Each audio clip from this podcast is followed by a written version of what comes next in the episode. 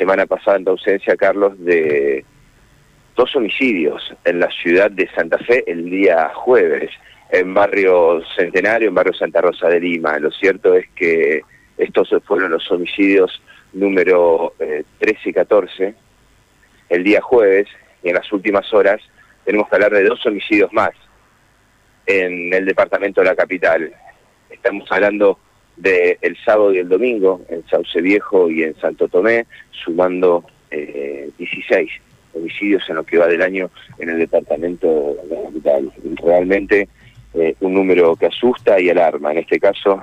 tenemos que hablar de lo que ocurrió bueno ayer en, Santo Tomé cuando dos personas en motos asesinaron a balazo un joven de 21 años. Esto ocurrió a plena luz del día, cerca de las 17 horas, en la zona de Roberano y JJ Paso,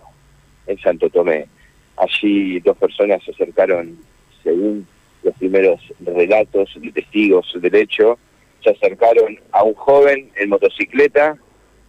y sin mediar ningún tipo de palabra lo balearon, las, eh, los impactos de bala al menos fueron tres, impactaron en su espalda, en su, zona intercostal izquierda y también en el abdomen. La víctima quedó tirada,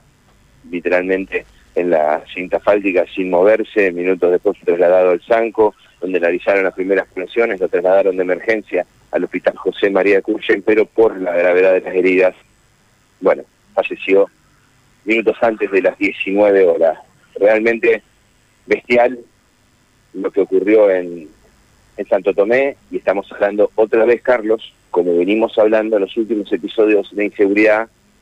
de delincuentes armados arriba de motos, los motochorros, ¿no? Que están haciendo realmente lo que quieren en la ciudad de Santa Fe. Y un día antes en Sauce Viejo, un hombre de 39 años fue asesinado,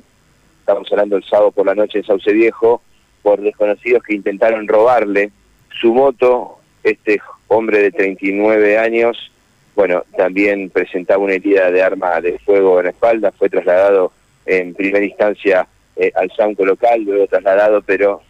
fallecido posteriormente también producto de la gravedad de la herida en la espalda. Así está la ciudad, Carlos, muy violenta, con muchos episodios de inseguridad y esta situación que nos está marcando un poco de cuerpo entero en materia de inseguridad, que son delincuentes armados en moto circulando por todas las calles de la ciudad.